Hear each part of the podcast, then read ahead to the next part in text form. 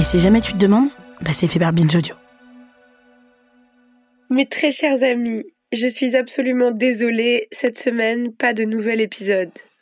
Je vous envoie ce message depuis le fond de mon lit où je suis bloquée parce que je fais partie des petits vénards qui ont chopé deux fois le Covid. Mais je ne vous abandonne pas. Je vous propose de redécouvrir un de mes épisodes préférés de la saison. Il est consacré au procès des attentats du 13 novembre, procès qui doit se finir dans les prochaines semaines. Cette conversation passionnante nous emmène très loin, et l'on cherche à savoir avec mes invités quel rôle peut jouer la justice dans la société. Réparer, punir, comprendre Peut-elle seulement remplir ses rôles? Faut-il guérir de l'idée que les tribunaux peuvent nous guérir complètement de nos maux? Je vous souhaite un très bel épisode mes chers amis, et l'on se retrouve en pleine forme la semaine prochaine.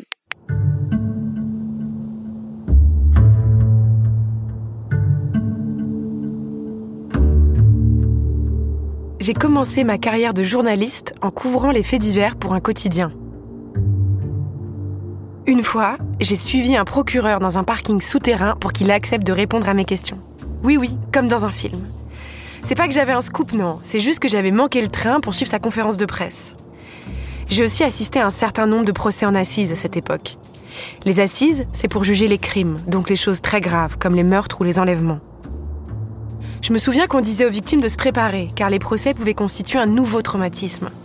Mais que le but d'un procès, c'était de déterminer la responsabilité d'un accusé, pas d'apaiser les victimes. Qu'elles devaient trouver l'apaisement ailleurs.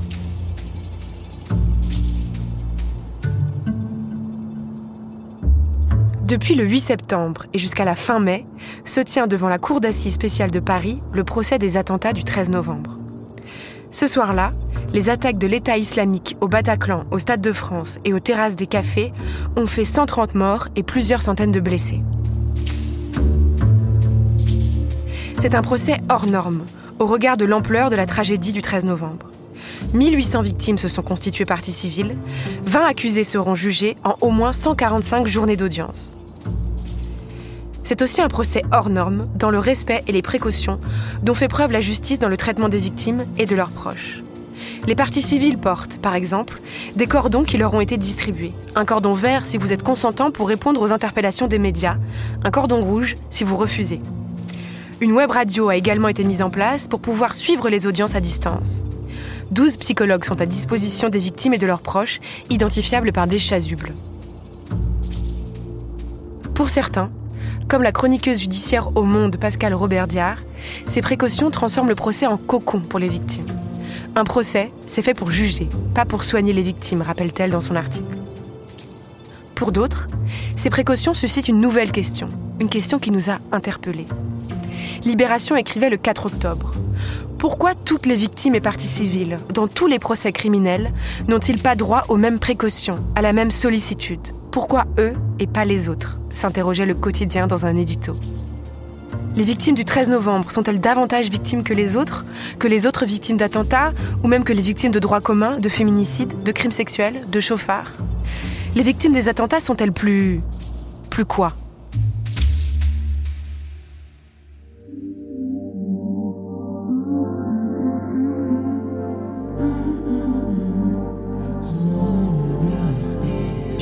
Non mais laissez-moi parler, c'est vraiment insupportable. On peut plus rien dire. Vraiment, c'est n'importe quoi. On peut plus rien dire. Et la prochaine fois, ça sera quoi? On hein? peut plus rien dire. Qu'est-ce que c'est que ça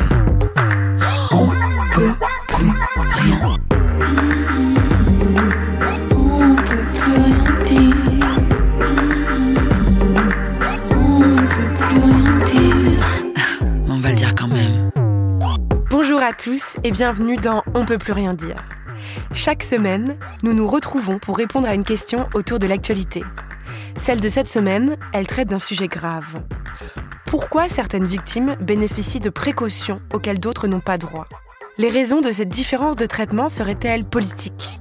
Et vous, où vous situez-vous? Attention, vous connaissez notre côté incisif. Mais on aimerait vous demander, et vous, à votre avis, feriez-vous une bonne victime Le juge, doit-il être votre psy? Avec nous, pour tenter d'éclairer ces questions, Margot Pouliezé, avocate pénaliste, vous avez fait partie de la défense lors du procès des attentats de janvier 2015 à Charlie Hebdo et l'hypercachère. Marie-Claude Desjeux, vous êtes la présidente de la Fédération nationale des victimes d'attentats. Bonjour à vous deux et merci beaucoup d'être là. Bonjour. Bonjour. Alors, avant de rentrer dans le dur de notre conversation, prenons le temps de faire une précision importante. Nous ne voulons pas ici mettre en concurrence les souffrances des personnes, et personne ne pense ici que les victimes des attentats et leurs proches ne méritent pas les précautions qui ont été prises lors de ce procès. On se demande plutôt comment on devrait s'en inspirer pour améliorer les autres procès ou la prise en charge des autres victimes. Je me tourne vers vous, euh, Marie-Claude Desjeux, euh, vous qui êtes donc euh, tous les jours ou presque en ce moment au, au, sein de la Cour d'assises spéciale. que pensez-vous de cette prise en charge spéciale des victimes? Alors, elle me paraît tout d'abord, euh, elle était nécessaire. Euh, je pense que tout à l'heure, j'ai bien écouté ce que vous disiez dans votre introduction, euh, dans la mesure où vous disiez finalement, y a-t-il une différence de traitement entre les victimes? C'est pas comme ça qu'il faut regarder ce procès. Je crois que 2015 a été un fracas euh, de société qui a frappé la France, mais qui a frappé finalement euh, euh, tout le monde parce qu'il y avait beaucoup de victimes étrangères. ceci étant dit, je pense que le, le, nombre de victimes, et vous l'avez bien souligné, il y a 1800 parties civiles, il y a 350 avocats. Vous pensez bien qu'un procès de cet ordre ne peut pas être traité dans les mêmes conditions je suis un peu, un peu pas désolée, mais c'est vrai qu'on va dire que le nombre fait, fait presque, fait presque loi. Euh, mais il faut le regarder surtout sur euh, la façon dont ce procès a été préparé pour que justement euh, il puisse se, se, se, passer de la façon la plus sereine pour les victimes, euh, pour lesquelles c'est un processus qui est très lourd. Et venir témoigner à la barre, je peux vous dire que c'est courageux. Margot Pouliezé? Alors, c'est un procès exceptionnel, ça c'est certain. Euh, je, crois que s'il y a des mesures euh, nécessairement exceptionnelles à prendre en compte euh, qui tiennent à l'organisation de ce procès, ces mesures, et notamment la prise en charge des victimes et peut-être l'omniprésence, et c'est ce que dénonce, à mon sens, à juste titre, Pascal Robert Diard dans son article, ne doivent pas conduire à ce que l'émotion euh, des victimes emplissent toute la salle du tribunal, la souffrance des victimes, euh, enfin toute la salle de la cour d'assises, que cette souffrance-là, si vous voulez, ne rende, ne laisse plus de place euh, et rende l'acte de juger, rende, je sais pas, quelque chose qui soit, qui devienne presque irrespirable et qui fait que le l'acte du juger soit brouillé par ces passions et ces émotions-là. Et c'est ça que, que, dénonce, euh, je crois, Pascal Robert Diard lorsqu'elle dit que ça ne doit pas être un cocon pour les victimes, que l'objet de, de, de, ce procès, c'est de... Vous, donc, vous êtes, vous êtes plutôt d'accord avec elle? Ah, Moi, je suis parfaitement d'accord avec, euh, avec les termes de l'article de Pascal Robert Diard, oui. Parce que je pense que juger euh, doit nécessairement impliquer une mise à distance de, la, de la souffrance et du traumatisme des victimes. Est-ce qu'on du coup on, s'éloigne pas de la réalité si on met à distance ces émotions-là? Juger, c'est nécessairement mettre à distance. Euh, il y, a a un grand magistrat qui s'appelle Pierre Truche, qui a expliqué ça parfaitement dans un ouvrage qu'il a écrit, euh, et qui souligne le fait que ce qui est très important pour un, juge et un, bon juge doit mettre à distance ses dépendances personnelles euh, et mettre à distance les souffrances de, la victime et mettre à distance euh, ses dépendances personnelles, c'est-à-dire sa façon de, penser, euh, l'histoire, sa propre histoire, la façon dont il pense, sa culture, ce qu'il peut penser d'une autre culture, tout doit être mis à distance. Il s'agit nécessairement de mettre à distance la réalité pour en avoir une meilleure prise de conscience, je pense. Là, je vais me mettre un petit peu en contradiction avec vous. Vous avez raison de souligner et de rappeler que le procès est avant tout le procès des accusés. Vous avez tout à fait raison et c'est un élément que nous avons toujours, toujours expliqué en amont, pendant la préparation psychologique de ces victimes. Nous leur avons bien expliqué que l'objectif d'un procès, c'est euh, le jugement des accusés. Néanmoins, euh, dans tous les procès, les parties civiles peuvent être entendues. Alors la perception, euh, d'abord le, papier de Pascal Robertia, moi je, c'est le mot cocon qui me dérange. si tenter, si elle pense que euh, venir euh, dans ce procès, euh, c'est mettre les victimes dans, dans, dans un cocon, elle se trompe. J'espère qu'elle a assisté depuis le 10, le 10 septembre aux auditions, parce que franchement, elles sont dures. Ce qu'il y a, et c'est là où je suis d'accord avec vous, c'est qu'il ne faut pas que ça prenne le dessus, parce que l'objectif n'est pas celui-là, mais c'est le seul moment où les victimes peuvent s'intégrer de façon strictes dans, le, dans leur dossier. C'est le seul moment où elles peuvent poser des questions. C'est le seul moment où on leur redonne leur identité. Donc c'est vrai que ça peut paraître ici très lourd parce que le nom 1800 parties civiles. Moi, quand j'ai été au procès lundi, euh, le président a signalé qu'il y avait encore 70 demandes de constitution de parties civiles parce que beaucoup ne voulaient pas se constituer. Mais au, déroulement justement de ces écoutes de témoignages de victimes, eh bien beaucoup d'autres euh, ressentent le besoin de venir s'exprimer. Alors c'est cette dualité qui est compliquée à, à, à, jauger. Dans, plus qu'on parle du, du, du, papier, de, enfin, de l'article de Pascal Robert Diard, j'aimerais vous en lire un, un, petit extrait avant qu'on continue notre, notre conversation. Donc c'est dans ce fameux article où elle a déploré l'organisation d'un procès trop cocon. Elle écrit « Face aux hommes du box, qui, à des degrés de responsabilité divers, sont accusés d'avoir semé la terreur et qui, pour certains d'entre eux, la revendiquent toujours aujourd'hui, on attend de ce procès qu'il montre la force de notre droit plutôt que l'image trop appuyée de notre vulnérabilité. Est-ce que montrer qu'on prend en compte la vulnérabilité psychologique des victimes, euh, c'est un aveu de faiblesse?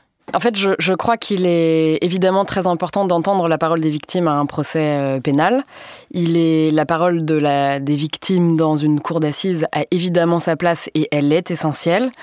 Cependant, cette parole-là, le premier risque, c'est que euh, l'on essentialise les victimes et que euh, elles n'arrivent pas à, se construire autrement que comme victimes, qu'elles n'arrivent pas à dépasser euh, la souffrance, la perte, le, chagrin, l'horreur qu'elles ont subie, et que pour, pour s'accrocher et peut-être, euh, je crois, réussir à, vivre et à conserver une identité, à s'accrocher à ce statut de victime qui devienne euh, essentiel. Mais vous croyez qu'en mettant des, psys à disposition, on essentialise les victimes? Enfin, c'est là, il y a une prise en charge psychologique, mais après, elles retournent à leur vie. Excusez-moi, euh, retourner à leur vie, euh, non. Et justement, c'est tout le problème est là, c'est qu'elles ne retournent pas à leur vie. Certains, oui, mais tout le monde n'a pas la même capacité. Et justement, ces, euh, ces témoignages ont livré un regard sur une jeunesse. moi, j'ai, je vous assure, je suis sidérée par les âges quand ils ont 22, 23, 24 ans et qu'ils expliquent que leur vie s'est arrêtée c'est grave. On est responsable sur le plan de la société. Et moi, je, je, je, je, je comprends complètement le, point de vue de, de, de Margot Pugliese. Elle a raison dans ses propos. Euh, en revanche, je serais plus euh, violente par rapport à, à une journaliste qui finalement prend une position et qui fait un déni des victimes. Non, malheureusement, elles sont là. Et on en est, sur le plan sociétal, on en est responsable de ces victimes. Et vous, euh, Madame, allez-y, allez-y. Je crois que la cour d'assises ne doit pas être le lieu de la prise en charge euh, de la souffrance psychologique des victimes. Et je crois que c'est là qu'on brouille les repères. Et si les personnes qui doivent assister psychologiquement les victimes se tiennent à l'extérieur de la cour d'assises, qu'il y ait des antennes pour les aider euh, quand elles, ont quand elles en ont besoin, qu'elles se sentent mal parce que revivre certains traumatismes, ce qui se passe dans le procès peut réactiver, réanimer des plaies, etc c'est important, mais ces antennes-là peuvent se situer à l'extérieur de l'audience. Et je crois que vraiment, la cour d'assises ne doit pas être le lieu de la prise en charge psychologique des victimes. Excusez-moi, il n'est pas. Je, reviens sur vos propos. C'est pas une prise en charge psychologique qui est faite au sein de la salle d'audience. Euh, c'est l'écoute du témoignage d'une partie civile. C'est pas pareil. Euh, alors bien évidemment, on va être détaillé euh, son histoire, son vécu mais c'est le seul moment.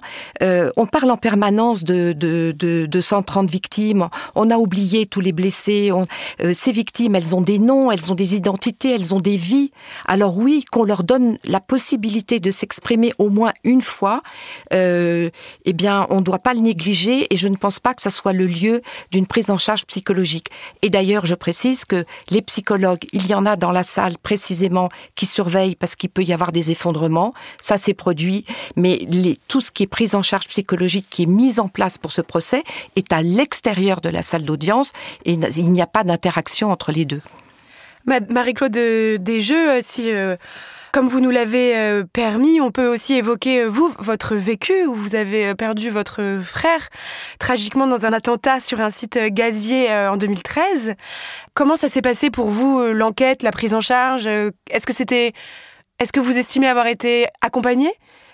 Ah bah écoutez, nous, notre histoire est très simple. Hein. C'est un 16 janvier 2013, à 8 heures du matin, à mon bureau, un de mes frères qui était à l'époque euh, grand patron d'un média, euh, me dit est-ce que tu as vu ce qui se passe euh, sur en Algérie sur le site gazier Voilà, me demande le nom exact du site où était mon frère. bon, moi je savais où il était, mais le nom du site en tant que tel, voilà. Et puis là, vous basculez en fait dans une histoire où c'est une prise d'otage massive. Hein. Plus de 600 personnes ont été prises en otage. Ils n'ont retenu que les occidentaux, bien évidemment. Et, pendant trois jours, eh bien, vous vivez une histoire à distance. Vous n'avez pas d'informations. Vous n'avez alors oui, vous êtes pris en charge par le Quai d'Orsay qui, euh, on va dire, au fil du temps, essaye de vous distiller des informations. Mais a posteriori, vous vous rendez, on se rend bien compte que en fait, euh, ils ne savent rien. Il y a une confusion totale et que euh, pour une famille, c'est traumatisant. Moi, j'arrive à en parler très facilement. Je n'ai pas besoin de psy. J'ai, mais c'est un long travail qui doit se faire. Et, justement, je voudrais revenir sur le fait de la prise en charge psychologique, etc. C'est qu'en fait, la victime, ce qui est très très important, et c'est ça le fond de, se porter partie civile, c'est de s'approprier son propre dossier. Parce qu'on a besoin de comprendre, on a besoin de savoir, on a besoin d'avoir des éléments. Euh, ces victimes-là, elles posent des questions euh, sur la mort de leurs enfants, elles essayent de, reconstituer les derniers instants de leurs enfants en posant des questions aux experts moi, je pense pas qu'on puisse contester tout ça. C'est, euh, c'est, je pense que c'est le, le, nombre qui fait que on a l'impression, à juste titre d'ailleurs, que, que les victimes prennent le dessus. Mais pour revenir à mon histoire, parce que j'ai un peu débordé, vous pensez bien qu'en 2013, euh, on n'a pas été pris en charge. Moi, je suis personnellement allée en Algérie avec un autre de mes frères chercher euh, ce, ce, corps.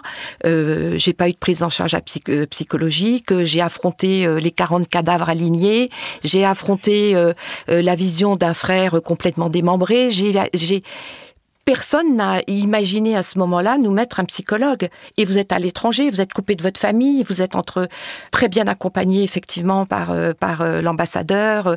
oui, tout ça on est pris en charge, mais sur le plan psychologique, pas du tout. Il faut l'affronter. Voilà. Merci beaucoup pour votre sincérité. Merci beaucoup. Euh. Margot Pouliez et vous, vous avez été euh, avocate, mais du côté de la défense, du coup, pendant le procès des attentats de janvier 2015. Euh, qu'est-ce que ça fait de se retrouver de ce côté-là pour un attentat, enfin, le procès d'un attentat terroriste? Alors j'ai défendu un, accusé qui était impliqué, enfin qui, qui à qui l'on reprochait d'être impliqué dans un trafic d'armes dans l'attentat de Charlie Hebdo. Euh, il a été détenu, il a été en détention provisoire pendant près de 4 ans avant son procès. Et pendant près de 4 ans, on lui a collé sur la tête euh, l'étiquette de terroriste.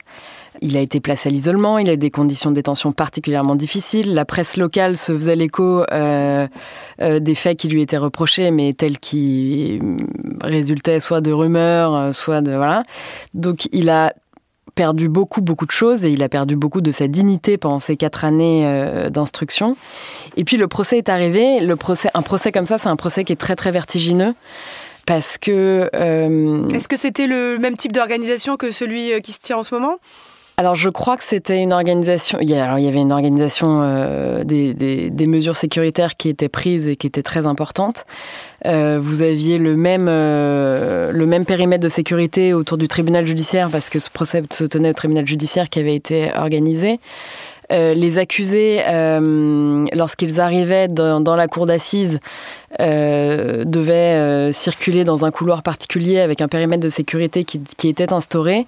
Ils étaient attachés et tirés quasiment, enfin avec une chaîne, hein, menottés dans le dos et tirés avec une chaîne. Et ça, pour un accusé, c'est vertigineux parce que ce sont des conditions qui il y a une démonstration de la justice. pour vous, c'était indigne comme condition de. ça fait peur, en fait. Euh, moi, je me souviens de la peur de l'homme que je défendais quand il a vu euh, ces conditions euh, sécuritaires, parce qu'il s'est dit là, il y a quelque chose qui se passe qui est une démonstration de force de l'œuvre de justice qui peut être terrifiant et on se demande si on va pouvoir être jugé de façon sereine. Pour vous, votre combat, c'était de que même si on est accusé dans une affaire de terrorisme, qu'on puisse avoir accès à une justice décente. C'était, est-ce que c'est, ce que je comprends bien vos, vos propos? Le défendre, c'était démontrer qu'il n'existait pas de preuve de son implication dans, le, dans les attentats de, de Charlie Hebdo. Oui, d'ailleurs, à la fin, il a été condamné à 7 ans de prison pour association de malfaiteurs et, pas, pas pour terrorisme. Voilà, là, il a été, euh, la, cour d'assises a reconnu qu'il n'était pas coupable euh, d'une association de malfaiteurs terroristes, donc il n'était pas terroriste. Mais vous, dans votre âme et conscience, alors je sais que quand on devient avocate, on s'attend à se retrouver à défendre des, toutes sortes de, de personnes, accusées de toutes sortes de choses. Est-ce que c'est différent? Est-ce que vous avez hésité avant de prendre ce dossier? Comment vous l'avez vécu? Alors, je n'ai pas du tout hésité. Euh, est-ce que c'est différent d'un autre dossier? Euh, ces, dossiers sont différents parce que je pense qu'il y a une identification qui est très très forte avec euh, les victimes. Alors, du point de vue de la défense, on défend ces hommes-là comme on défend tous les autres, tous les autres mis en cause dans des, dans des dossiers. Euh, et je n'ai pas hésité euh, une seconde parce que défendre quelqu'un, ça n'est pas, ça, n'est ni justifié, ni être d'accord avec ce qu'il a commis. Euh, c'est simplement s'assurer qu'il soit bien jugé et qu'il existe des garanties dans la façon dont on va le juger et qu'il existe des preuves contre lui. L'avocat est le rempart contre l'arbitraire. Après, ce sont des dossiers qui sont différents et ce sont des audiences qui sont différentes. Je suis actuellement les, débats et toutes les auditions des parties civiles euh, du 13 novembre, mais je suis effondrée à l'écoute de toutes ces auditions-là. On est, les avocats de la défense, on a tous pleuré, par exemple. C'est quelque chose qui n'arrive pas dans les procès classiques. Euh, aux attentats, au procès des attentats de janvier, tous les avocats de la défense, je pense quasiment, en tout cas moi et beaucoup d'autres, euh, ont pleuré à l'écoute des dépositions des parties civiles. Et ça m'a beaucoup interrogé parce que ça, c'est quelque chose qui n'arrive pas dans les autres procès. Ça m'arrive pas d'écouter, euh, de pleurer en écoutant une, euh, une déposition de partie civile. C'est très intéressant ce que vous dites là. J'ai l'impression qu'on est au cœur du sujet. Pourquoi? Pourquoi justement là, du coup, euh, tout le monde pleure et pas les autres? Parce que je pense qu'il y a une identification qui est très grande avec les victimes et que le, le cœur du terrorisme, c'est justement de vouloir nous frapper tous et que ça marche. Et euh, on se sent tous particulièrement touchés par ces dépositions-là. Parce que euh, le, but d'un attentat, c'est de, de semer la terreur et de toucher tout le monde. Donc quand on est avocat de la défense, on est effondré, mais quel que soit le dossier d'ailleurs, mais je crois qu'il y a quelque chose qui nous dépasse encore plus. Et il y a une identification qui est plus grande avec les victimes de, ces dossiers-là. Et c'est pas parce qu'on est avocat de la défense qu'on met euh, des barrières ou qu'on freine absolument toutes nos émotions ou qu'on ressent pas d'émotions par rapport à ce qui est dit. Ça, c'est faux. En revanche, euh, je crois que ce que recherchent les parties civiles dans ces procès-là, euh, comme dans tous les autres procès, c'est d'avoir des éclaircissements, d'avoir des explications, de comprendre pourquoi c'est arrivé, de comprendre comment les choses se sont enchaînées, comment on a pu en arriver là. Euh, de mettre, de donner du sens, et je crois que c'est inscrit en chacun de nous de donner du sens à ce qui se passe. Et c'est à ça que doit servir un procès. C'est de permettre aux parties civiles de comprendre, d'avoir des réponses. Mais le risque, et en tout cas, moi j'ai vu la crainte de l'homme que je défendais dans les attentats de janvier. Il a été, il a eu très très peur à l'issue des dépositions, même pendant les dépositions des parties civiles, à l'issue des dépositions des parties civiles, notamment quand il voyait qu'il y avait des psychologues, parce que les psychologues étaient, la prise en charge psychologique, en tout cas pour les attentats de janvier, était euh, présente dans la salle de la cour d'assises. Il voyait tout ce qui se passait autour des dépositions des parties civiles.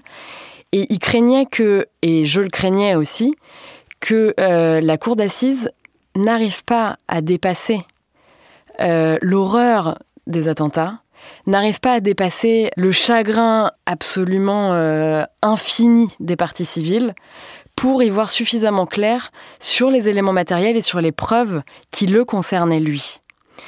Et la cour d'assises. Comme vous le disiez, ça c'est tout à fait le métier de, de juge. Si on n'est pas capable de faire ça, c'est que peut-être on a mal choisi, on n'est pas au bon endroit. Mais la justice est humaine et elle est rendue par des hommes qui euh, sont sensibles à... Et comme je le disais, c'est ce que dit Pierre Truche, chaque homme a des dépendances. Euh, on a des dépendances par rapport à notre histoire, à notre culture, à notre euh, et il faut réussir à dépasser tout ça. Et je crois que euh, la parole des partis civils, l'émoi qu'elle peut susciter, la passion qu'elle peut entraîner, l'émotion qu'elle peut susciter, a évidemment une influence sur la décision qui va être rendue et peut venir brouiller l'appréciation d'un élément matériel. On lit un dossier avec des prismes. Et si nécessairement, c'est humain en fait, la justice est humaine. Donc, si euh, l'émotion des parties civiles vient brouiller la lecture d'un dossier, c'est là que ça devient très dangereux pour, euh, pour la justice. Qu'est-ce que vous en pensez, Marie-Claude Desjeux? Bah, Je me dis, alors, à vous entendre, euh, à vous entendre, il ne faudrait pas que les parties civiles déposent. Donc, euh, il faut savoir que c'est quand même une partie de leur histoire. C'est quelque chose qu'elles n'ont pas demandé à vivre. je pense que ce procès hors norme est, est, lié au fait qu'il y a, il y a voilà un nombre incommensurable de parties civiles et qu'il y a des souffrances euh, qui sont absolument effrayantes. Et je, je comprends votre point de vue parce que je vous expliquez parfaitement bien ce rôle de la défense et vous avez raison de l'expliquer parce que nous aussi on l'explique. Euh, ce que je disais en, quand vous accompagnez les victimes, vous exactement, les bien sûr que ça n'est pas leur procès. Mais euh, le problème, c'est que depuis le 10 septembre très précisément, tous les jours, tous les jours, vous avez à peu près entre 15 et 20 victimes qui viennent raconter leur propre histoire. Celles, des attentats de, de, de, novembre euh, sont totalement effrayantes. Moi, je pense que sur un plan euh, société, sur un plan, il est important que des accusés entendent. Parce que on parle de justice restaurative, on parle de plein de choses, mais, il faut aussi qu'ils entendent, s'ils ils sont plongés dans des idéologies qui sont tellement effrayantes, pas tous, je vous l'accorde, et vous avez bien eu raison tout à l'heure de, le préciser quant à votre client, pas tous, parce que peut-être qu'il il y en a euh, qui sont très enrôlés, qui sont euh, complètement dans une idéologie dont ils ne sortiront jamais. J'assiste aussi en ce moment au procès Glam. Euh, Sid Glam, lui, il est même pas récupérable. En revanche, dans le box des accusés, moi, je sais qu'il y en a un avec qui je vais parler. donc, je vois, j'arrive moi à faire la différence justement. Vous avez raison aussi d'insister qu'il faut que ces accusés soient traités de façon humaine. Et d'ailleurs, toutes les victimes demandent et justement, c'est ce qu'elles finalement elles approuvent, c'est que c'est un procès qui se fait dans une démocratie et que le respect de la justice et le respect de cette démocratie existe. Mais il est vrai aussi que dans le procès de Charlie Hebdo, une de vos consoeurs, euh, je ne citerai pas son nom, euh, a fait un incident d'audience euh, en expliquant que son, client était une victime parce qu'il s'était couché très tard, levé très tôt, que le problème des écrous nécessitait un temps infini, que les audiences qui se terminaient trop tard, que... On peut l'entendre, mais je peux l'entendre, mais je me dis que ce genre de choses, il vaut mieux aller l'expliquer au président plutôt que de le faire entendre à des victimes je, permets de préciser la parole des victimes et l'audition des victimes est pour moi absolument fondamentale. Il est impératif et euh, nécessaire d'écouter les, parties civiles dans une audience, quelle qu'elle soit d'ailleurs, que ce soit une audience dans ces procès-là ou euh, donc ça, il n'est pas du tout question de, supprimer l'intervention ou de priver la, possibilité pour les victimes de déposer et de raconter ce qu'elles ont vécu. Je crois que le procès est un lieu dans lequel doit circuler la parole, que ce soit la parole de la victime ou la parole des accusés. Et ce que je crains, et ce qui, à mon avis, euh, c'est la raison pour laquelle il doit exister des avocats et que le président doit être, euh, qui tient la police de l'audience doit faire attention à ça, c'est que la parole de la victime vienne un petit peu étouffer celle des accusés. Parce qu'elle est tellement forte et elle est tellement emplie de choses euh, qui nous bouleversent tous que euh, on a du mal après à écouter celles de, des accusés. Euh, oui. Après, c'est pas aux victimes de, de, de, devoir avoir un récit qui bouleverse personne parce qu'elles n'ont pas demandé à vivre ces choses affreuses et après elles devraient peut-être tempérer leurs propos. Peut-être juste pour parce que je pense que euh, ah, juste pour rebondir sur ce, sur quoi vous avez fini, quand vous dites par exemple que euh, vous avez été, euh, ça vous a perturbé que qu'une avocate vienne préciser à la cour d'assises que son client faisait sa levée d'écrou trop tôt et donc qu'il se levait trop tôt pour le procès et que le procès finissait trop tard. Euh, parce que euh, euh, j'imagine que entendre ça, euh, s'entendre dire que les, détenus ou les accusés ont des conditions de détention qui, sont indignes, euh, c'est particulièrement choquant quand on a vécu, un, quand on a perdu une mère, un, père, une mère, un fils, un enfant, quand on est handicapé, quand on a été violé, se, se, dire que lui souffre. donc je comprends qu'on puisse s'émouvoir du fait qu'une avocate s'émeuve des conditions de vie de son client, sauf que c'est pour ça que les procès existent et c'est pour ça que la justice existe. C'est que l'accusé doit être traité dignement et que s'il ne l'est pas et s'il se lève à 4 heures du matin et s'il doit après répondre à des questions pendant 4 heures d'affilée, il répondra mal. Et donc il ne sera pas en mesure d'apporter les réponses que peuvent attendre euh, notamment les parties civiles. Marie-Claude Desjeux, je vois que vous voulez réagir depuis un bout de temps. Allez-y. Non, non, non, non, mais euh, vous avez raison de le préciser. Mais euh, comment dire, justement, vous voyez ce procès. Euh, moi maintenant, je vois bien la, la tenue du, la différence entre la tenue du procès des attentats de Charlie Hebdo et de ceux d'aujourd'hui. Moi, je trouve. Et je ne suis pas la seule à, le penser. La tenue de ce procès aujourd'hui, jusqu'à aujourd'hui, elle est totalement exemplaire.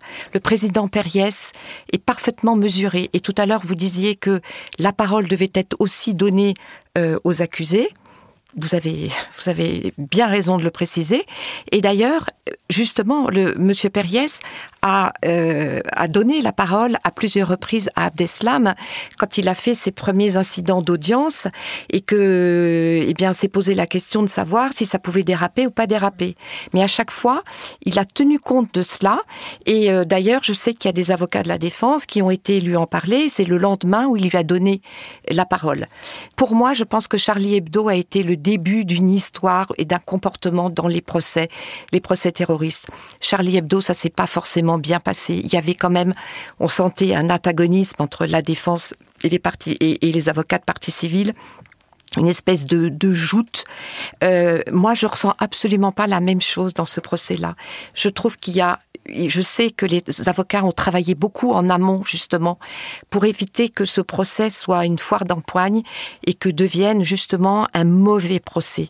Et c'est ce en quoi je trouve ça formidable que justement des avocats, les défenses, les parties civiles arrivent à se parler, arrivent à dialoguer. Et je pense que c'est toute cette expérience aujourd'hui qui a été, euh, qui vient de, de ce procès de, de Charlie Hebdo, euh, qui est en train de se, de, de, de, je dirais, de donner un bon déroulement à ce procès. Merci beaucoup, chers amis. Je suis obligée de marquer une courte pause. On se retrouve dans un tout petit instant.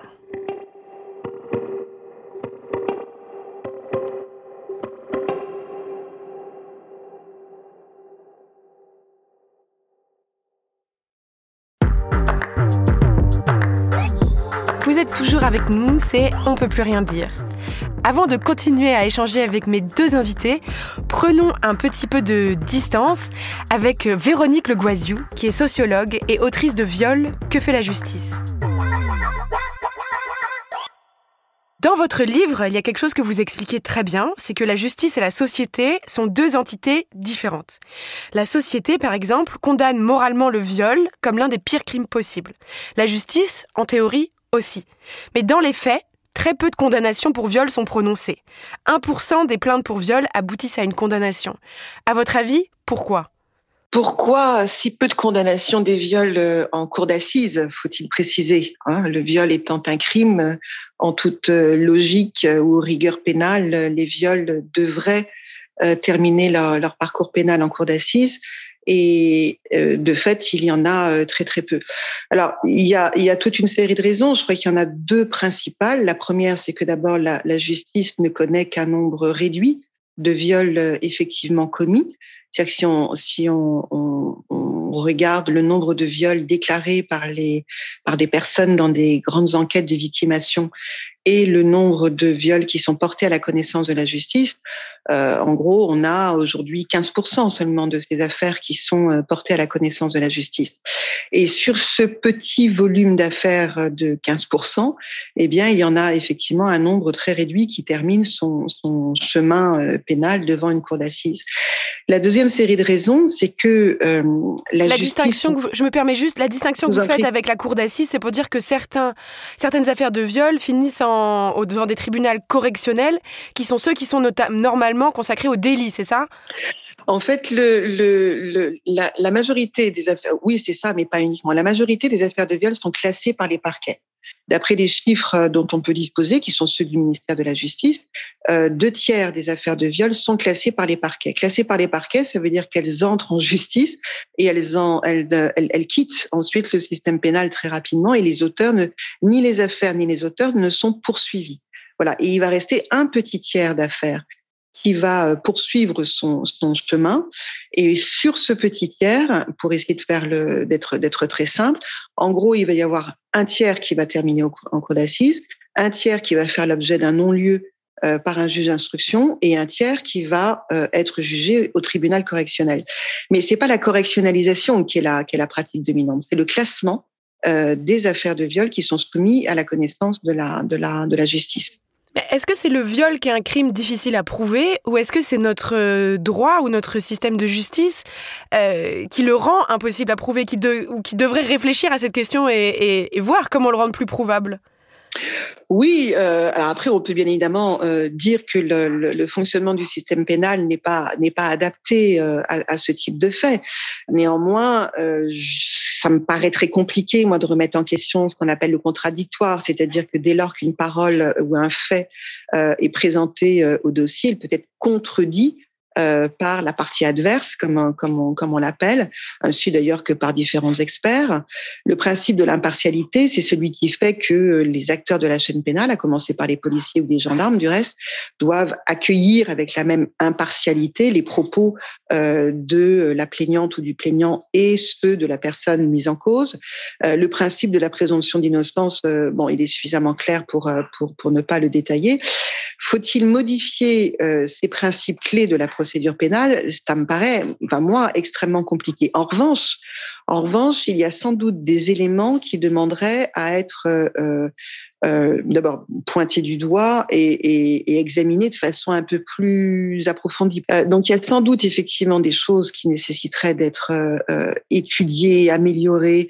On pourrait aussi parler de l'accueil des victimes, hein, dont Tout on à parle fait. beaucoup. Mais je, ouais. je, me permets de vous couper justement parce que c'est exactement le, notre sujet aujourd'hui.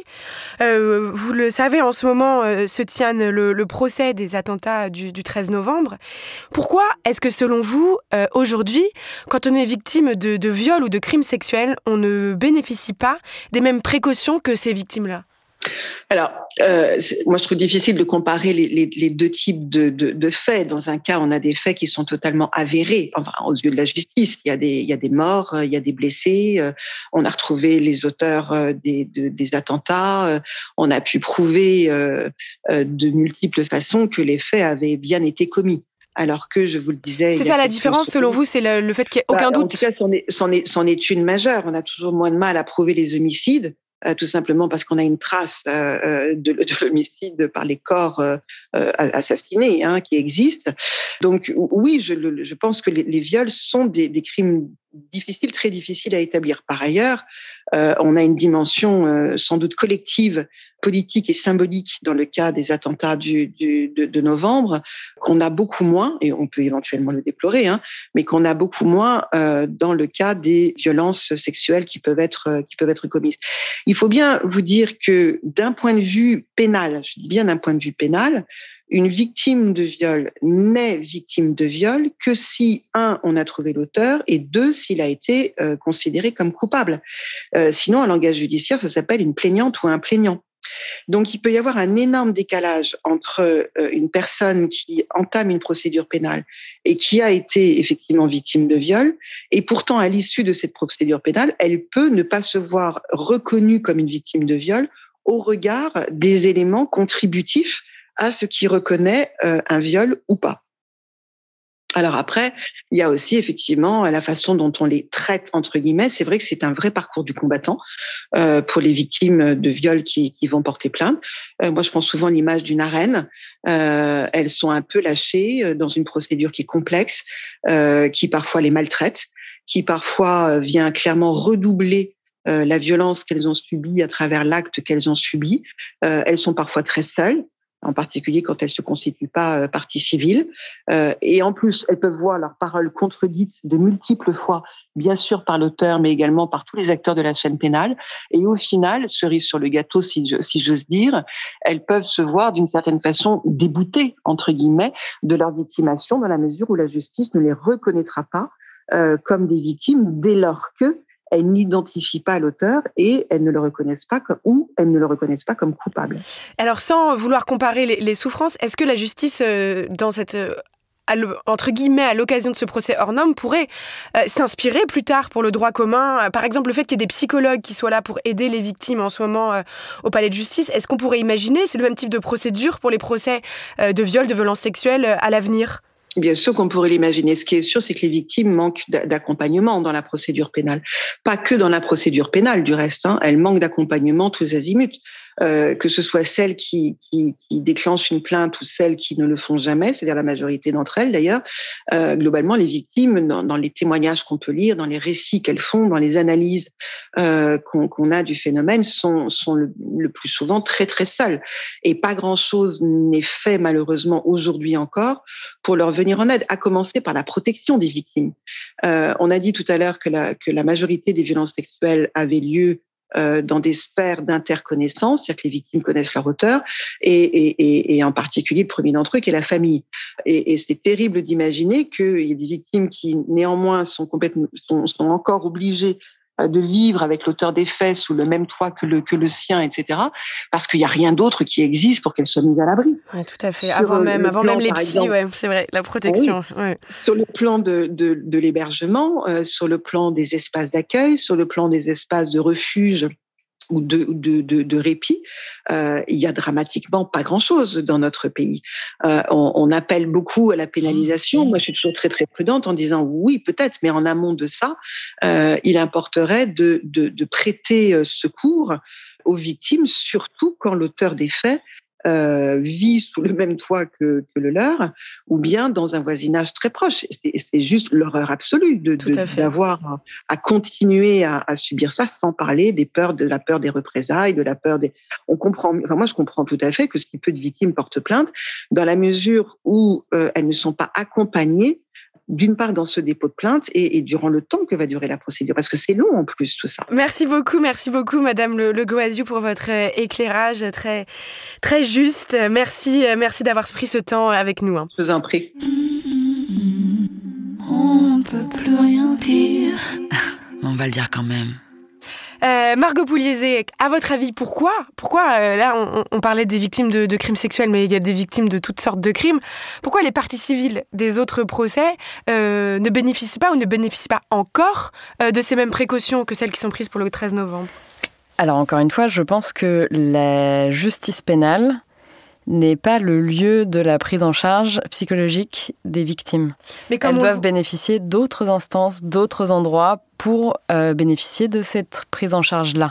L'objectif de la justice pénale, c'est de juger des gens, donc déterminer s'il y a des, si des crimes ou des délits ont été commis, première chose.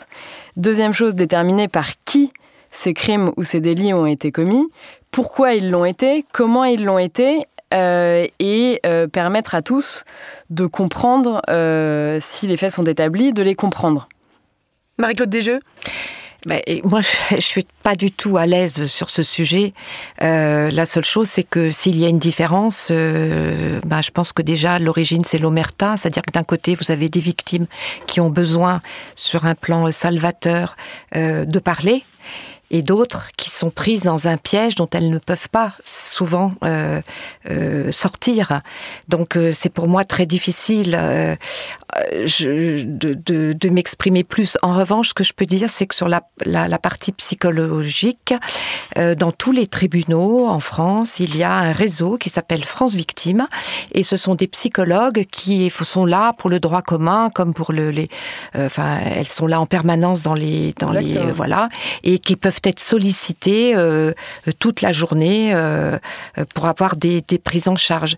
Mais faut-il encore qu'on puisse informer les victimes? Et puis surtout là, on se retrouve à, à résumer les, les précautions dont on pourrait faire preuve envers les victimes par une prise en charge psychologique, mais c'est pas du tout que ça. Je crois que ce que, ce, ce que déplorent beaucoup de personnes, euh, c'est tout simplement aussi de ne pas se voir respecter dans leurs paroles ou de se voir euh, humiliés par euh, ça, ça, la justice, ça commence au commissariat, de se voir humilié par les policiers, etc. On parle pas juste d'avoir des séances de psy gratos, là. On parle aussi de d'être respecté ah, ça, dans son humanité. Chose. Ça, c'est ouais. autre, ça, c'est autre chose. La façon dont la parole est prise en compte euh, dans les affaires de viol ou dans d'autres affaires, mais je crois que le sujet est vraiment euh, problématique autour des victimes de viol. Euh, ça n'est pas la même chose que de devoir euh, de déplorer le fait qu'il n'y ait pas de prise en charge psychologique tout au long d'une procédure pénale. Euh, parce qu'elle est organisée par ailleurs, mais pas par la justice pénale, par le par l'État en réalité. Par le Et parquet. Tout, par le parquet, exactement. Toute victime qui dépose plainte au commissariat euh, est censée être informée de sa possibilité d'être assistée euh, et d'être prise en charge de manière psychologique. Après, que euh, ce soit abominable pour une euh, jeune femme ou euh, un jeune homme de se déplacer dans un commissariat de police pour euh, porter plainte pour des faits d'agression sexuelle ou de viol. Ou même qu'à je... son procès, on, elle se voit, on voit revisiter son passé, qu'elle se voit jugée sur sa moralité. Alors ça, ouais. c'est normal qu'on questionne la parole de la victime parce que ce sont des dossiers dans lesquels souvent il n'existe pas d'autres, pas d'autres, pas d'autres éléments ou très peu d'éléments que la parole de la victime qui est fondamentale. Donc qu'elle se qu'elle soit un peu euh, confrontée à ce qu'elle a dit, euh, qu'on lui demande des précisions, euh, qu'elle se sente un petit peu violentée dans son propos, c'est nécessaire parce qu'il faut examiner euh, ce, ce, ce, Vous pensez qu'il n'y a pas d'autres moyens? Enfin, il n'y aurait pas d'autres moyens que de justement d'en passer par une forme de violence, comme vous dites? Alors, ce qui est certain, c'est que moi, je pense que c'est beaucoup trop difficile pour une jeune femme de se déplacer dans un commissariat de police et de déposer plainte pour euh, des faits de viol ou d'agression sexuelle. Et ça, je pense que ça tient à la culture des policiers, qui, à cet égard, est, à mon sens, euh, euh, très imparfaite euh, pour bien connaître fou. les commissariats de police. on arrive à se dire aujourd'hui, c'est normal de reviolenter quelqu'un qui a vécu des violences. Le terme est mal choisi. Ouais. Il s'agit pas de violenter, il s'agit de questionner. Il s'agit de questionner euh, la parole euh, d'une victime parce que l'œuvre de justice doit en passer par là. Si mmh. vous accusez un homme de vous avoir violé, il faut euh, accepter que des magistrats se penchent sur vos déclarations. Oui, enquête, bien sûr, vérifie. Et euh, fassent des vérifications et vous demandent de les préciser. Allez-y. Alors, vous, ouais. je voulais juste réagir sur le, le, le, le dépôt de plainte. Euh, C'est un sujet euh, pour participer aux comités, aux comités locaux d'aide aux victimes dans toute la France. Il y en a euh, plus de 80 17, je crois.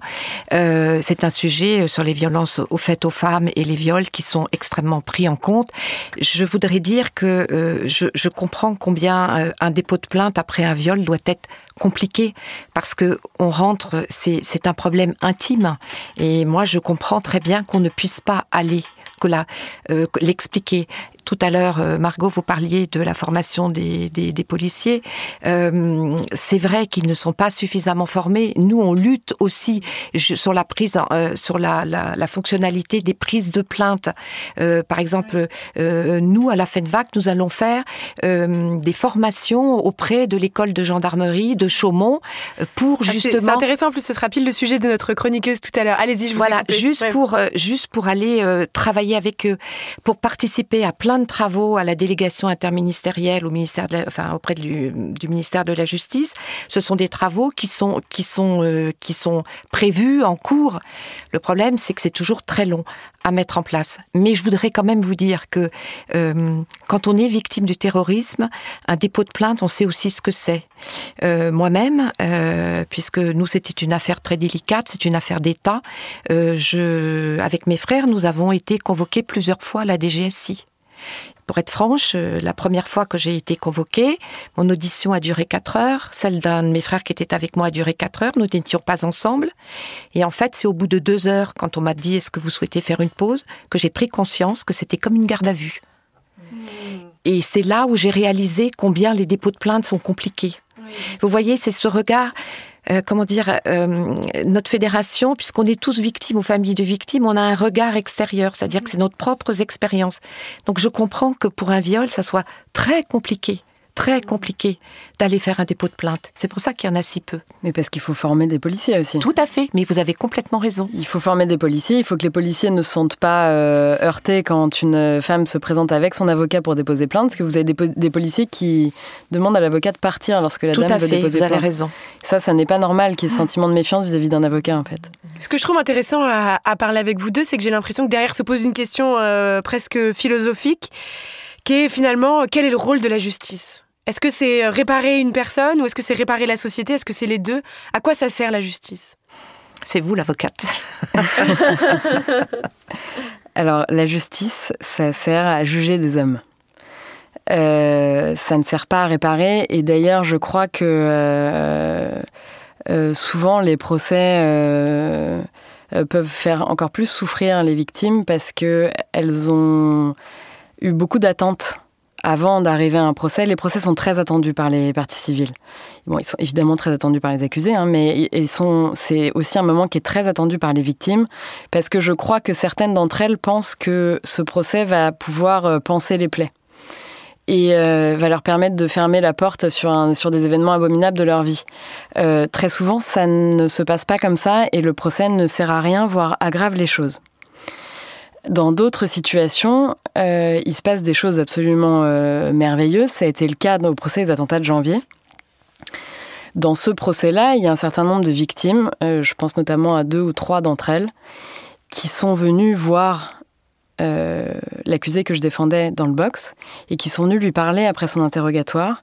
Il y a eu un échange qui était absolument... Il y a eu plusieurs échanges qui ont été assez bouleversants parce que c'est assez rare de voir des échanges et des conversations directes entre des parties civiles et des accusés, c'est-à-dire des victimes qui viennent parler directement à ceux que l'on pensait à l'ouverture du procès comme étant la source de leurs mots. Euh, venir les voir pour leur dire en fait je j'ai compris euh, que vous n'étiez pas coupable. Et donc elles, elles sont venues dans ce procès pour comprendre ce qui s'était passé. Et euh, elles ont même parfois eu un sentiment de frustration et voire de trahison vis-à-vis de, de, l'ensemble de- des, des maillons euh, des intervenants à ce procès pénal, parce qu'à l'issue de tout- toute cette audience qui a duré quand même deux mois et demi, presque trois mois, euh, elles ont eu le sentiment, en écoutant le, les- le- le réquisitoire des avocats généraux, que eux n'avaient pas assisté à la même audience. Et elles ont eu le sentiment d'être un peu... euh, euh, Enfin, que, que cette audience avait négligé l'implication euh, réelle euh, des, des- des accusés, alors qu'elles s'étaient rendues compte que certains accusés n'avaient rien à voir avec, avec les attentats. C'était pour trouver des, des coupables ou pour... Ah, pourquoi? je, je pense que oui, c'était pour donner des réponses. Pour dire à l'opinion publique qu'on avait trouvé les coupables et qu'on avait trouvé les personnes qui avaient revendu les armes aux frères Kouachi. Et que euh, pour euh, le parquet national antiterroriste, la défaite était trop grande de s'avouer, euh, d'avouer qu'il n'avait pas pu trouver les coupables. Et que même au bout de deux mois et demi de procès, ils n'arrivent pas à se lever pour dire qu'ils se sont trompés sur un certain nombre d'éléments du dossier. Et que ce qu'ils ont reproché à ces hommes était infondé. C'est très important, je vous donne la parole tout de suite. Ce que vous dites, c'est parce que dans les, dans les procès antiterroristes, euh, à la différence des procès de, de droit commun, il y a un enjeu politique d'image, en fait, qui est hyper important, ou de montrer qu'on est une nation forte, euh, de montrer qu'on se laisse pas faire. Oui, qu'est-ce que je vous ai coupé, allez-y. Non, c'est très Ouais. intéressant ce que, ce que Margot vient d'expliquer parce que pas plus tard qu'hier, euh, donc je, je, je vous disais tout à l'heure que je suivais le procès Glam et justement hier il y a une enquêtrice, euh, une enquêtrice. Est-ce que vous pouvez expliquer en quelques mots juste Alors le Sid Ahmed Glam, euh, en fait, c'était le projet d'un attentat attentat terroriste dans l'église de Villejuif et sans doute d'autres dans d'autres églises, qui a mal tourné dans la mesure où, dans la préparation de ce de ce de cet attentat, euh, Sid Ahmed Glam pour récupérer une voiture. Enfin, il y avait tout un process dont je vais pas rentrer parce que l'histoire est trop longue. En fait, il n'a pu récupérer qu'une voiture sur un parking. Dans cette voiture, il y avait Aurélie Châtelain qui euh, était assise sur la place du passager avant droit euh, sur son ordinateur. Il a voulu prendre la voiture, euh, il l'a tué. Et en fait, en remettant le, pistolet dans, sa ceinture, le deuxième coup l'a blessé à la jambe. Et du coup, il n'a pas pu, il n'a pas pu faire l'attentat. Néanmoins, Aurélie Châtelain a été, a été tué dans ce procès, oui, hier matin, euh, une enquêtrice euh, a été euh, un peu malmenée justement par la cour parce que ils ont considéré qu'en fait toute l'enquête qu'elle avait menée était était à charge. Et donc, on a bien vu, on a bien vu cette, euh, ce, mode de fonctionnement euh, dans lequel les, enfin, auquel les magistrats sont très, sont très attentifs. Et un deuxième, une deuxième réponse à ce que vous expliquiez sur euh, votre client qui avait, enfin, une partie civile qui avait été voir un accusé. Moi, je l'ai vécu au procès Glam également. La, la famille Châtelain, je les connais extrêmement bien. Je suis très liée avec eux.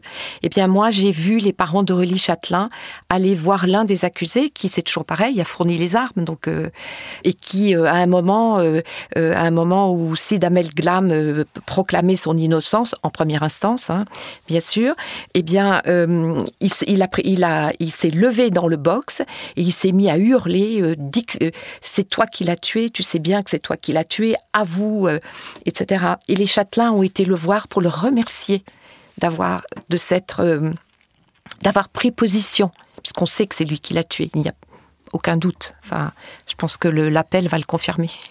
voilà. Donc il y a quand même des, il y a quand même des possibilités de d'apaisement ou de réparation dans un procès traditionnel. Je crois que pour répondre à la question et à celle-ci aussi, en fait, juger, c'est à mon sens deux choses. La première, c'est établir des faits, donc c'est savoir ce qu'il s'est passé et comment ça s'est passé.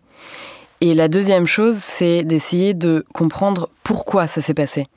Et c'est la question qui est la plus importante euh, dans l'œuvre de juger pour les juges, parce que cette question, pourquoi ça s'est passé, leur permet de déterminer la peine qu'ils vont prononcer. Et pour les victimes, c'est très important aussi, parce que ça leur permet peut-être, pour certaines d'entre elles, euh, ça leur permet peut-être de dépasser la perte, que ce soit la perte d'un proche ou la perte de quelque chose d'intime qui leur a été retiré. Parce que dans un viol, ou euh, on perd quelque chose de soi dépasser la perte parce que euh, on va comprendre. Et le but du procès, et c'est d'ailleurs une partie civile dans, le dossier des attentats de Charlie Hebdo qui me disait ça, pour elle, le but d'un procès, c'était de faire circuler l'humanité et la parole. Et je crois que c'est une formule qui est assez sublime. Euh, et pour elle, ça a marché. Ça a marché parce qu'elle était ouverte à ça et parce que euh, la, son chagrin à elle ne passait pas nécessairement par de la colère. Et je crois que les victimes sont assez, sont assez inégales à cet égard-là. Et on ne choisit pas la manière dont le chagrin va s'exprimer. Elles ont droit d'être en colère, les victimes. Elles ont le droit de tout dire. Elles ont le droit d'insulter les, accusés. Pour moi, il n'y a pas de... Il n'y a pas de mauvais comportement ou de comportement à avoir. Pour moi, elles peuvent tout faire, elles peuvent tout dire. Euh, je, je crois que certaines victimes doivent, pour euh, continuer à exister, déplacer la colère sur les accusés parce que ça leur empêche de penser à la perte. Mais je crois que pour ces victimes-là, le procès ne sert pas à grand-chose. Parce qu'elles ne sont pas prêtes à dépasser, euh, à sublimer euh, la souffrance, ou en tout cas à transformer la souffrance. Et les victimes qui arrivent à faire quelque chose d'un procès, ou en tout cas les victimes pour lesquelles un procès est utile, ce sont celles qui arrivent à, à dépasser cette colère-là pour laisser un peu de place à l'humanité, pour essayer de comprendre ce qui s'est passé. Et quand on arrive, quand on ouvre une petite porte de son cerveau, de sa tête, pour se dire là, je suis prête à comprendre pourquoi cette abomination m'est arrivée, euh, on a déjà franchi un pas dans le, dans, dans, dans le cap de la souffrance, je crois. Avant de passer à la suite, j'aimerais partager avec vous une citation d'Émile Durkheim que j'ai découverte dans le livre de Véronique Legoisiou. Et elle offre selon moi une très belle conclusion à notre conversation. Elle écrit Nous ne le réprouvons pas parce qu'il est un crime, mais il est un crime parce que nous le réprouvons. Cela veut dire que c'est nous, en tant que société, qui condamnons ou pas tels actes. La justice évolue avec les mentalités. Moi, ça me donne de l'espoir. Et ce qui me donne encore plus d'espoir, c'est notre chroniqueuse Constance Villanova qui a une idée très concrète pour faire changer la société, la justice et la prise en charge des victimes.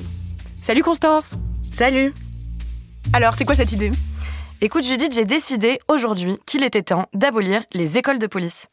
Le 28 septembre dernier, l'activiste féministe Anna Toumazov poste sur Twitter des témoignages de femmes victimes de violences sexuelles qui sont allées porter plainte au commissariat de Montpellier. Toutes racontent qu'elles se sont faites accueillir par une policière aussi douce qu'un agneau, qui leur a demandé si elles avaient joui pendant leur agression, et puis si elles n'exagéraient pas un peu. Je me suis souvenu que moi aussi, victime d'agression sexuelle, j'ai déposé une main courante à Paris et que j'ai eu le droit à une prise en charge digne de celle d'une antenne de la CAF à 16h52 alors que le guichet ferme à 17h. On m'avait promis une policière et je me suis retrouvée face à un mec tout mou, aussi formé sur les questions de violence sexuelle que je le suis sur tout ce qui concerne l'équitation. Comprenez le néant absolu, hein. je hais les chevaux, vraiment, ça me fait flipper, ça se la pète, bref, vous avez l'idée. Alors, avec des militantes féministes, on a lancé le mouvement Double Peine, et en quelques jours, on a reçu des milliers de témoignages de victimes de violences sexuelles et sexistes qui se sont prises des murs dans les commissariats et gendarmeries, alors qu'elles auraient dû y être choyées. Partout, la même humiliation. Donc là, je me suis dit, dis donc Constance, on l'a déjà vu avec les violences policières, mais il n'y a pas un problème au niveau de la formation? La racine n'est-elle pas pourrie? Emmanuel Macron a promis que 10 000 nouveaux gardiens de la paix devraient être diplômés pendant son mandat. Il faut recruter vite, mettre de l'uniforme dans les rues pour rassurer après les attentats terroristes de 2015. Alors, pour accélérer, quoi de mieux que de réduire la durée de passage sur les bancs de l'école de police? De 2015 à 2020, la formation passe de 12 à 8 mois. Et comme la profession de gardien de la paix ne fait plus rêver, alors on est moins regardant. Le taux d'admission au concours est passé de 2% en 2010 à 18% en 2018. Donc pour résumer, on a plus de policiers en herbe, une formation au rabais, et histoire de tirer sur l'ambulance, pas plus d'infrastructures et de matériel. Le Sénat a montré dans une étude que deux tiers des policiers n'avaient pas été suffisamment formés pour manier les armes. Mais quid des violences sexistes à l'école de police? Pour son livre Flic, le journaliste Valentin Gendreau s'est infiltré et a passé la formation pour devenir ADS. Trois mois d'école qui permettent de porter l'uniforme marine dans la foulée et de passer le concours plus tard. Sur les violences conjugales, il a eu le droit à trois heures de cours, dont deux consacrés à la projection du film Mon Roi de Maïwen. Bon, très bon choix cinématographique. Hein. Mais concrètement, c'est quoi la prochaine étape? Fast and Furious sur les excès de vitesse et c'est bon, on peut enchaîner les PV Je dois avouer que je suis un peu à bout. Alors oui, il existe bel et bien une formation continue pour la police concernant les violences conjugales, mais elle est basée sur le volontariat et elle dure une journée. Emmanuel Macron a annoncé que la formation repasserait à 12 mois à partir de 2022, mais on fait quoi là maintenant, avec cette génération de victimes pas entendues, face à une génération de flics sacrifiés au nom du chiffre? Ma solution donc Judith, on abolit les écoles de police et on reprend tout à zéro. On travaille cette formation avec des experts de terrain sur les violences faites aux femmes. Comme au Danemark, on centre tout sur l'éthique. Le pays propose un premier cours intitulé Comment gagner la confiance du citoyen. Là-bas, la majeure partie de la formation se centre sur les capacités relationnelles du futur agent. Et surtout, Judith, surtout, pas de cours d'équitation. Merci beaucoup Constance et donc euh, c'est déjà la fin de cette édition euh, dont ne peut plus rien dire. Merci beaucoup à Margot Pouliezé, merci à Marie-Claude Desjeux et merci à Véronique Le Guaziou d'avoir été là avec nous. Merci à notre chroniqueuse Constance Villanova, donc merci à notre chargée de production Charlotte Bex, merci à notre réalisateur Quentin Bresson. On peut plus rien dire, le nouveau podcast de Binge Audio, tous les vendredis, sur toutes les applis. Nous, on a déjà hâte de vous retrouver la semaine prochaine et d'ici là, surtout, faites comme Margot Pouliezé l'a dit, faites circuler la parole et l'humanité.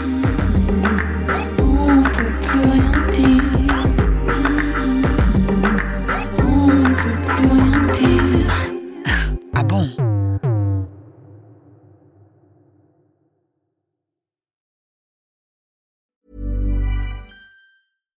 When you make decisions for your company, you look for the no-brainers. And if you have a lot of mailing to do, Stamps.com is the ultimate no-brainer. It streamlines your processes to make your business more efficient, which makes you less busy. Mail checks, invoices, legal documents, and everything you need to keep your business running with Stamps.com.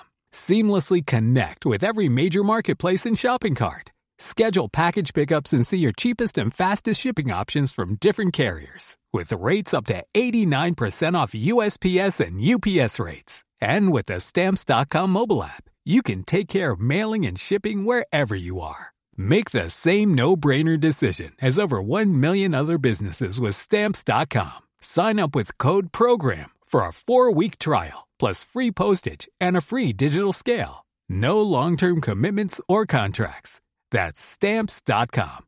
Code PROGRAM.